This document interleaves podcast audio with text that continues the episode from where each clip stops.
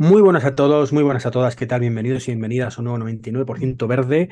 Una semana más aquí cumpliendo con el horario previsto. Queda fatal porque en las últimas semanas no hemos cumplido, pero bueno, no se nota. Muy buenas, Albert, ¿qué tal? Muy buenas, Iván, y tienes razón. Es verdad que hacía días que no grabábamos cuando tocaba. Sí, sí. Y hostia, me acabo de dar cuenta que esta mañana tenía un tema y no lo he hecho. Ay, qué desastre. En fin, eh, vamos a empezar con hoy tenemos un programa muy ecológico ecológico, la parte más verde que nunca, y está viendo solo coches eléctricos, que también, y de salud. Así que vamos a empezar con la primera noticia, que es un alegrón. Falta todavía confirmación oficial, pero ya parece que hay la oficiosa, ¿vale? Y es que tal y como intuíamos, pensábamos o queríamos, según queramos verlo, que era la opción además más inteligente, pues Tesla se va a venir a España y si va todo bien va a invertir unos 4.500 durillos en Valencia. Pues sí, va a invertir 4.000, más de 4.500 millones de euros en Valencia.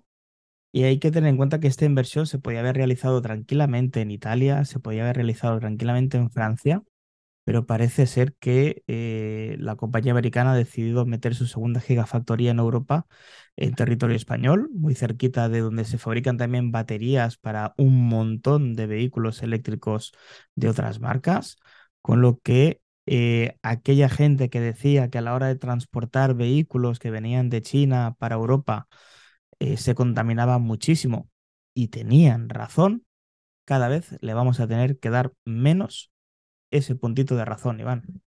Pues sí. Veremos a ver qué fabrican aquí, para cuándo está. De hecho, todavía no se ha anunciado oficialmente. Eh, parece ser que es un logro del gobierno socialista que sale de Valencia, con lo cual, en principio, tienen que comunicarlo más pronto que tarde, porque si no ya perderían un poco esa, ese comodín. Y, bueno, si no hay ningún cambio de planes, ya pasó cuando Alemania, que parecía que y al final hubo un cambio de planes, pues lo anunciarán seguramente las próximas semanas. ¿Qué se va a hacer aquí? Pues no lo sabemos. Puede ser que se fabrique el Model 3 a nivel europeo, puede ser que se fabrique el Model 2 a nivel europeo cuando llegue el tema, porque más o menos coincidirá por fechas. Eh, porque claro, el Model 2 en principio se empezó a fabricar en Nuevo México, o en México, no sé, no, no, sé cuál de los dos era, el nuevo o el antiguo. y, y bueno, pues eh, creo que era México, México. México, sí. Pues será a nivel Estados Unidos. Entendemos que Europa pues tendrá que fabricarlo aquí, porque claro, mm, transportar todos los coches de, México a Europa, pues barato no sale, ¿no? Entonces, bueno, ¿Tú recuerdas, tú, recuerdas cuánto tiempo se tardó en construir la, la gigafactoría en, en, Berlín? Me quiere sonar dos años. Dos años, ¿verdad? desde que empieza hasta que se pone en marcha. Más luego la burocracia alemana, que no es poca, hasta que se puso en marcha y todo el rollo. Y claro, allí el tema de los sueldos, ¿sabes? Que, aquí en España una de las cosas malas que tenemos son los sueldos y eso es bueno para las empresas. Eh, a pesar de la nefasta gestión que tenemos en España, pues para montar empresas, si nunca mejor dicho, ¿no? Así que genial, no hay todavía zona concreta que digan aquí va a estar, se especula que está cerca de, Valencia, pero no, de Valencia capital, pero no exactamente dónde. Y bueno, pues veremos, veremos a ver, ¿no? A mí es una noticia que me ha alegrado un montón. Justo ayer la comentaba con mi pareja me decía, y esto, un mm, poquito lo que comentabas tú, ¿no? Socialistas, PP, digo, mira, es que me da igual. Digo, lo importante es que salga la, la inversión, a pesar de que después sí que es verdad que a nivel de puestos de trabajo fijos, una gigafactoría no tiene en exceso, porque prácticamente funcionan, entre comillas, solas y tienen relativamente poco impacto. Con muchas comillas, ¿eh? Sí, pero claro, quizá en un inicio sí que van a tener muchísimo impacto directo a la hora de construir, a la hora de llevar, a la hora de traer eh, pues, eh, los coches y los materiales necesarios, pero que en sí una gigafactoría no es un sitio de trabajo donde van a trabajar 2.000 o 3.000 personas, seguramente con mucho menos se, se puede llevar. Pero es una muy buena inversión y bueno, ahora se, estamos hablando de que quizás se produce el Tesla Model 2 y el día de mañana se producen más coches a mí me parece una excelente idea, eh, una excelente idea, una excelente noticia, la veamos por donde la veamos, del color que sea el, partido político que la haya podido conseguir, tanto da, lo importante es que se hace aquí y se hace eh, en un sitio con muchísima estrategia eh, de carreteras y de transporte. Pues sí, y siguiendo hablando de Tesla, y ya para terminar, ¿vale? Que solo tenemos dos noticias. En Estados Unidos está habiendo un movimiento un poco peculiar, ¿no? Eh, aquí en Europa, hace años, pues Tesla claudicó y pasó de su conector propietario al CSS, al que tenemos actualmente, el tipo 2, el MNX tipo 2, para, unido a, la parte CSS para el CSS Combo, ¿no? Sin embargo, Estados Unidos seguía con, con, su conector propietario y había una especie de disyuntiva ahí entre los que tenían el conector de Tesla, que era Tesla, y el resto, que parecía que iban a tirar también como en Europa por el CSS. Y claro, como en Estados Unidos tienen tantísima cantidad de cargadores, tantísima cantidad de cargadores, cosa que aquí en Europa pues también tienen, pero muy a, menos nivel, y aquí tiene más competencia que allí, pues parece ser que las otras empresas eh, han claudicado y han dicho, bueno, pues sabes qué, pues me rindo, que me pongo tu corrector y cargo en tus cargadores. Pasó hace poco con Ford y ahora mismo General Motors también se ha unido a la, a la fiesta. Pues sí, la verdad es que sí. Y a partir de este próximo año, Iván, los modelos de General Motors van a poder utilizar aproximadamente entre 12.000 y 17.000 cargadores de Tesla, que es una red extraordinaria de supercargadores. Y bueno, pues mm, poquito a poquito parece ser que se están medio estandarizando las cosas por aquellos lares. A ver qué pasa también por aquí. A ver, yo hubiera preferido que Tesla hubiera abierto los cargadores, igual que en Europa, a todos eh, y que se fueran compatibles con el CSS y se que deje de su cargador propietario, que además carga más lento que el CSS, y lo, al menos en casa, ¿vale? Y lo impusieran el, el tipo 2, pero bueno, ellos sabrán y lo importante al final es cargar. Y mientras puedan cargar, bienvenidos sean, ¿no? Así que nada, maravilla, maravilla. De hecho, creo que han subido las acciones de Tesla un pelín, todo por estas, por estas noticias. Así que, que genial. Al final demuestran que el que hace los deberes, pues lleva su premio. Pues sí, así es. Hola, hola Volkswagen, hola Renault, hola Stellantis, hola Ford, hola General Motors. En fin. Eh, Aquí falta, falta, falta el audio de un Zasca, ¿eh? hay, hay que buscarlo esto. Sí, sí, Zasca, Zasca. Y nada, pues ya pasamos a, otro tema, y es el de medicina, ¿no? Que, hay una terapia nueva que se llama CARTE, por lo visto. Cuéntanos un poco de qué va esta y de qué sirve y, lo que pasa que es. Pues mira, básicamente una terapia CAR-T es una terapia eh, que básicamente lo que hace es que, eh, pues bueno, en células de tipo T, lo que hace es enseñarlas a buscar eh, células cancerígenas y solo destruir las células cancerígenas. Esto es un, resumen muy resumido de lo que podría, de lo que podría ser. Evidentemente la explicación científica es mucho más compleja que todo eso, pero básicamente lo que han conseguido es que un paciente, en este caso un señor que se llama Paulo Peregrino, brasileño de 61 años, que había sido diagnosticado con leucemia y había pasado por múltiples tratamientos sin ningún tipo de éxito, incluyendo pues las eh, tan temidas quimioterapias e inclusive un trasplante de célula, o sea, de médula ósea, eh, no habían tenido ningún tipo de éxito. Entonces, después de aplicar esta terapia CAR-T, ¿vale? Que eh, está descrita como una revolución en la lucha contra el cáncer, pues ha pasado en un mes de tener múltiples tumores a prácticamente no tener ningún tipo de tumor. maravilloso. Ojo, ¿eh? Se dice pronto, además hablamos de, de un tipo de cáncer, la leucemia, que es chungo, es chungo, te hace pasar muy malos ratos, es extremadamente peligroso y que lo padecen, por desgracia, demasiada eh, gente en el mundo. Y a día de hoy las terapias que teníamos no eran demasiado halagüeñas. Excelente noticia y además este tipo de tratamientos se va a empezar a probar en multitud de eh, hospitales en el mundo. Pues sí, pues maravilloso, maravillosa noticia y, bueno, pues nos encanta siempre este tipo de clase de noticias de, bueno, pues una evolución de, medicina, un médico que permita pues curar lo que antes era imposible de curar y, con el resultado que todos conocemos, ¿no? Así que fantástico, fantástico esa terapia y ojalá se, se empiece a aplicar muchísimo más, ¿no? Ojalá. Y ya vamos a la faceta más psicológica del podcast, que no la fomentamos mucho, mm, erróneamente, Y bueno, pues eh, resulta que en Australia, pues seguro que os suena el demonio de Tasmania, y no me refiero a los dibujos animados, pues han nacido, han vuelto a nacer después de 3.000 años. ¿Qué ha pasado? Sí, eh, han vuelto a nacer en eh, libertad. Lógicamente en cautividad siguen naciendo, pero es muy complicado. Y pues, eh, como muy bien decías, Iván, después de casi 3.000 años vuelven a nacer estos pequeños bichillos adorables. Y además es eh, gracias al apoyo de una actriz española, Elsa Pataki, ¿vale? Que debe tener eh, algún tipo de programa para la protección de animales.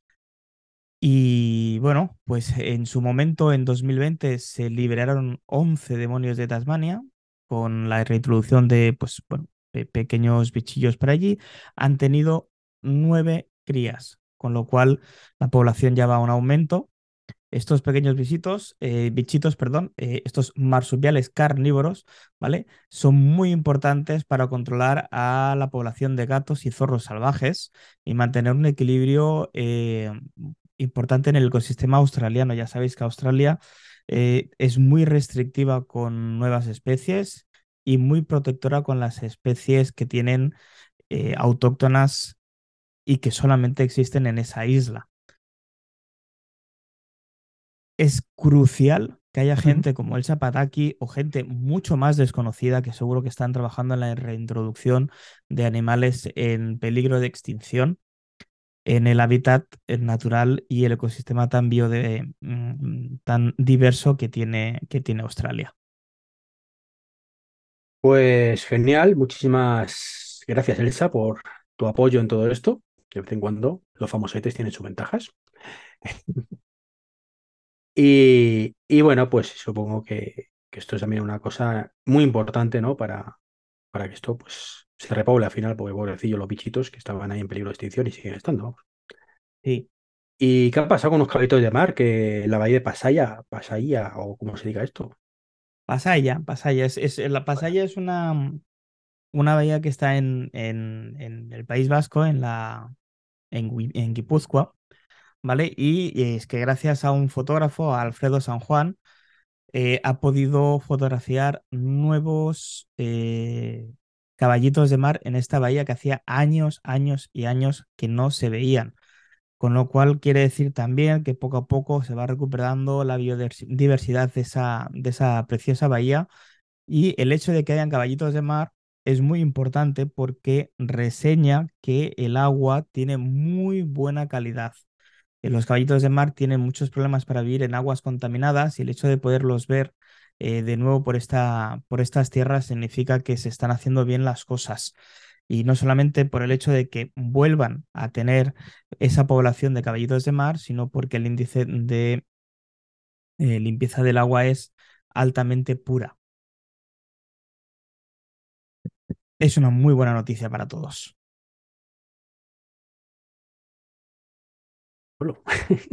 Ahora sí, ahora sí. Igual que, que es muy buena noticia, bueno, que en Francia vayan a plantar mil, mil arbolitos, ¿no?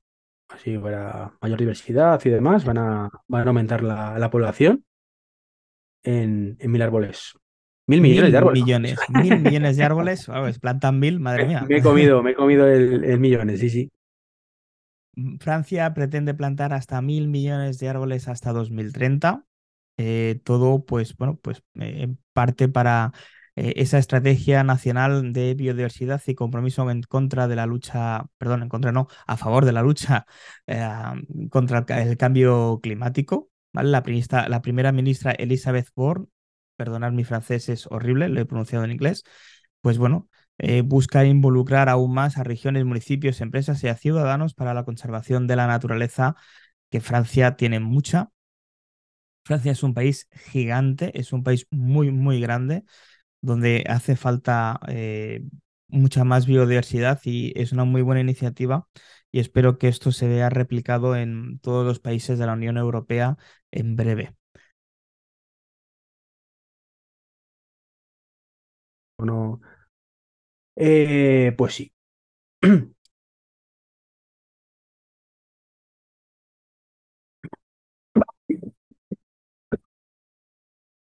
al final me toca editar. Sí, tocará, tocará editar.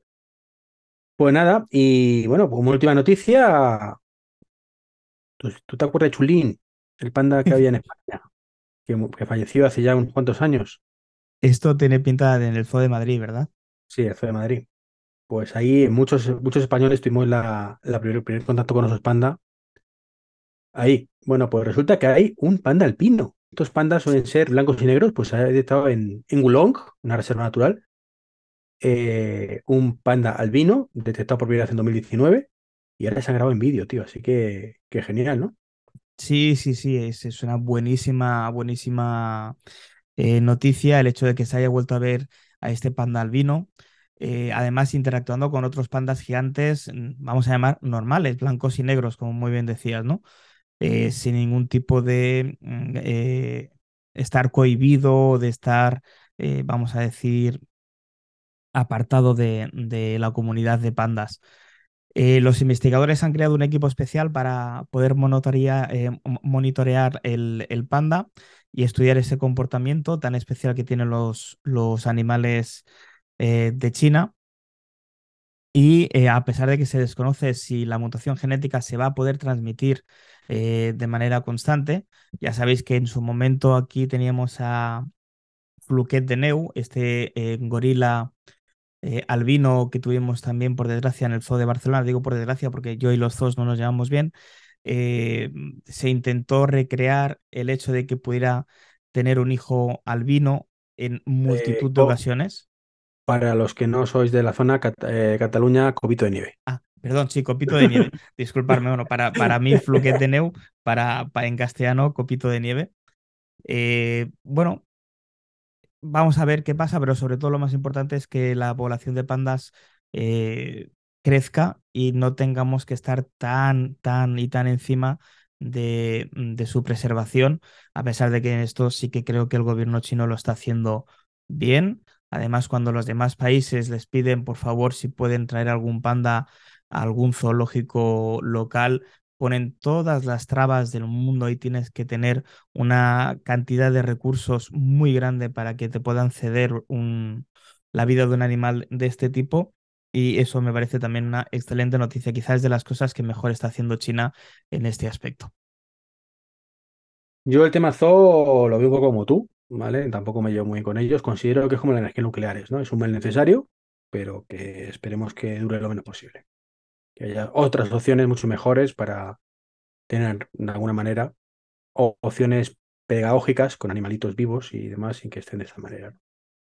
Y eh, si quieres, perdona, para terminar, se me ha venido ahora una noticia que escuché eh, durante la semana en la radio y es que el cambio climático está siendo tan, tan, tan bestia que se habla de adelantar una década, 10 años, el, el, des- bueno, el, el- hecho de que los, los eh, ¿Los casquetes polares te refieres los que casquetes polares se eh, deshielen. Y lo que más me pareció brutal, y para que la gente tenga una idea de lo eh, bestia que está siendo el cambio, es que por donde antes pasaban barcos eh, para gritar el, el hielo, esos eh, barcos, eh, no recuerdo el nombre que tenían, mm, pero bueno, básicamente eran unos barcos preparados para agrietar el hielo y poder pasar entre ellos y poder estudiar lo que había allí, ahora pasan cruceros. Pues triste, Peli- triste. triste y peligroso. Es una pena. pues, Llevan avisándolo muchísimo tiempo, muchísimo tiempo de que esto. Y lo triste es que haya todavía gobiernos y, y gente que, que sigue negándolo, ¿no? Que sigue diciendo que esto no es grave, que esto que más da, que aquí lo mío es lo primero, que esto de que no contamina para qué, que el coche eléctrico que muy mal, que yo quiero mi gasolina y, y demás, ¿no? Todo suma, todo suma y todo resta. Es así. Así es. Pues nada, un podcast cortito. Mm, no está mal, ¿no? Media horita. Bueno, a veces sale así, a veces no. Lo que toca. Esta semana no había muchas noticias. También es cierto que hemos tenido que hacer un pequeño cambio de planes. Teníamos aquí un par de invitados que al final se ha tenido que posponer. Pero bueno, pues poco a poco. Pues nada, Albert, un placer como siempre. El placer es mío, Iván. Un saludo. Hasta luego.